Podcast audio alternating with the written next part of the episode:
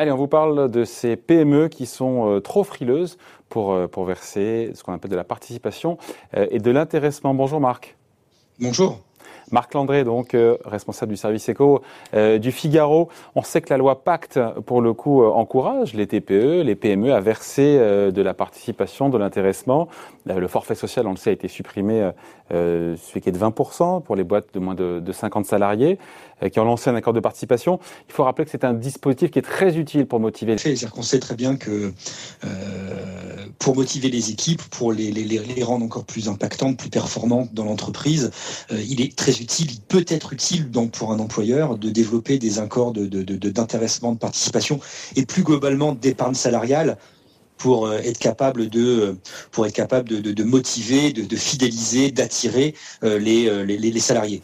Donc du coup, donc du, donc du coup, euh, c'est très utile, mais malheureusement, parce que ce sont des dispositifs qui sont très complexes, parce que ce sont des dispositifs dont la réglementation ne cesse de changer, ce sont des dispositifs qui sont peu, peu, peu utilisés euh, dans les entreprises. Et ça, c'était vrai avant la crise, ça l'est encore plus aujourd'hui, mais il faut rappeler que, à la fois pour l'employeur et pour le salarié, mieux vaut verser une participation ou, de l'intéressement que de payer une prime individuelle fiscalement. C'est plus intéressant à la fois des deux côtés bah, sur une prime, quand vous versez une prime classique, sauf prime Macron, défiscalisée jusqu'à hauteur de, de 2000 euros, euh, euh, quand vous versez une prime, vous avez des cotisations salariales, des cotisations patronales dessus, et vous avez évidemment la CSG, la CRDS, et sans accord d'intéressement et de participation dans les boîtes de plus de 50, vous avez le forfait social. Donc ça commence à faire beaucoup. Et effectivement, on voit que grosso modo, euh, pour une prime de 1000 euros, lorsque c'est une prime classique, bah le salarié va toucher 600 euros, alors que ça va coûter plus de 1400 à l'employeur. Alors que si c'est d'intéressement. Là, on voit qu'il y a juste euh, dans les petites boîtes, on, aura juste euh, la CRDS et la CSG qui seront prélevés, et sur, une, sur un versement de 1000 euros, ce que coûtera euh, la prime à l'employeur, le salarié en bénéficiera, on touchera 900 euros. Donc on voit qu'il y a vraiment une grosse différence de, je dirais, de, participation, d'intéressement aux salariés en fonction du dispositif qui est retenu par l'employeur pour fidéliser ses salariés. Euh, au-delà de la crise, on va en parler euh, dans quelques instants, mais pourquoi jusqu'à présent la maillot ne prend pas justement dans les TPE, dans les PME, sur ces dispositifs de participation et l'intéressement, malgré encore une fois la loi Pacte parce que vous avez un intéressement, vous avez une participation, vous avez deux, dispositifs, parce que vous avez généralement les sommes sont bloquées pendant cinq ans et donc vous pouvez pas les débloquer en anticipé, sauf à perdre une partie des intérêts ou à, euh, euh à, payer des taxes dessus, parce que il existe plein de dispositifs, le PERCO, le PERP, sur l'épargne longue, parce que les modalités changent tout le temps.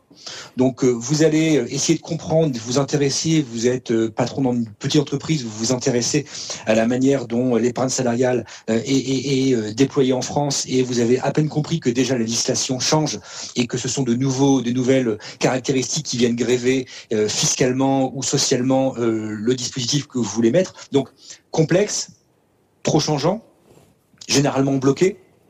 Euh, donc, ce qui fait que c'est peu incitatif au final pour un petit patron euh, d'y recourir. Je ne parle pas des grosses boîtes, hein, je ne parle pas des boîtes du CAC 40 qui elles ont toutes des dispositifs euh, parce que ça leur permet de fiscaliser grandement. Ils ont tous des dispositifs très intéressants et qui sont et qui sont très porteurs. On voit que dans les grandes entreprises par exemple, on sait que les accords d'intéressement, participation et plus globalement d'épargne salariale peuvent représenter jusqu'à 2 à 4 mois de salaire en plus par an pour un salarié. Et c'est là, c'est un vrai facteur d'attractivité entre des grosses boîtes et des PME qui, elles, n'ont pas ni les reins ni les, dispositifs pour pouvoir euh, fournir ce type de dispositif, ce type de, de, de prestations à leurs salariés.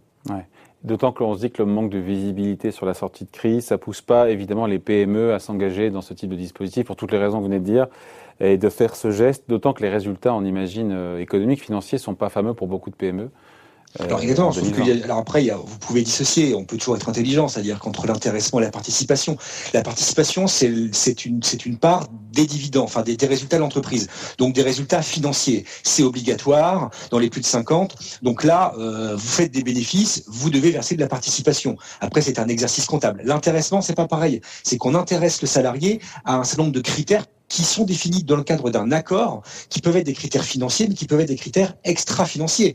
Euh, donc là, pour le coup, euh, euh, c'est libre de droit, je dirais quasiment, pour le chef d'entreprise et pour les représentants du personnel que d'inventer une forme d'intéressement qui est qui peut être déconnectée des résultats financiers. Mais grosso modo, effectivement, dans une année de crise, une année où les résultats ont plutôt été plombés du fait de la pandémie, et encore pas pour tous les secteurs, mais pour la majorité des secteurs, c'est compliqué d'imaginer euh, de, de, de, de, fidéliser ou de, rendre, euh, le, de partager les fruits de la croissance avec ses salariés, surtout qu'il existe une prime qui est la prime Macron, dite prime patron par euh, les, les, les, employeurs, qui permet de, verser jusqu'à 1000 euros d'indemnité de prime totalement défiscalisée et désocialisée. Et on sait si les, pardon Marc, on sait si les TPE, les PME font usage notamment de, bah, de cette prime Macron alors, elles font usage, c'est surtout les grands groupes, euh, mais on sait par exemple que pour l'année 2020, euh, cette prime a été en moyenne de 460 euros, ce qui est 60 euros de plus que ce qu'elle avait été en 2019,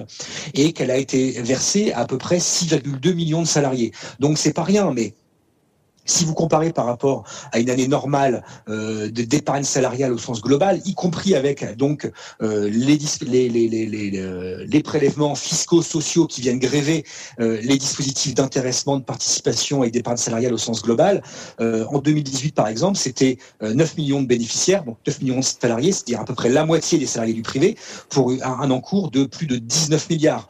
Donc on voit que la prime Macron, en 2020, une année de crise, a été grosso modo trois fois moins puissante que ce qu'est une année normale d'épargne salariale en France.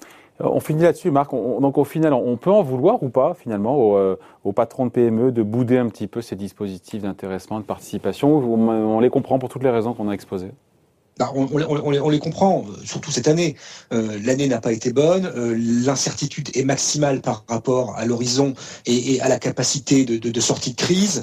Euh, trois, les dispositifs existants sont quand même d'une complexité rare et d'une évolution permanente. Donc, franchement, dans le doute, on peut comprendre que les patrons de PME et de TPE et d'autres chats à fouetter en ce moment que de réfléchir à la manière dont ils peuvent mettre en œuvre des dispositifs d'intéressement et de participation. Ça ne veut pas dire qu'il n'y a pas une réflexion à mener sur le partage des fruits de la croissance au sein de l'entreprise, d'ailleurs qui est une vraie tarte à la crème.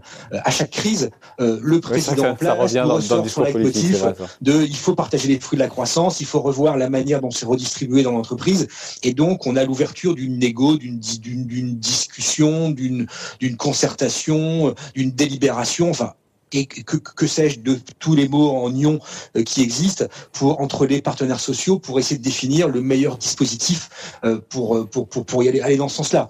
Et là, cette crise-ci ne manque pas la règle et on voit déjà que dans le cadre de la présidentielle qui va s'ouvrir très prochainement, tous les candidats putatifs auront leur petite idée leur de, pour améliorer les dispositifs existants et pour rendre plus les fruits de la croissance aux salariés. Donc ce n'est qu'un débat qui ne fait que commencer, comme à chaque présidentielle, comme à chaque crise, et à mon avis, dans 10 ans, on en reparlera encore.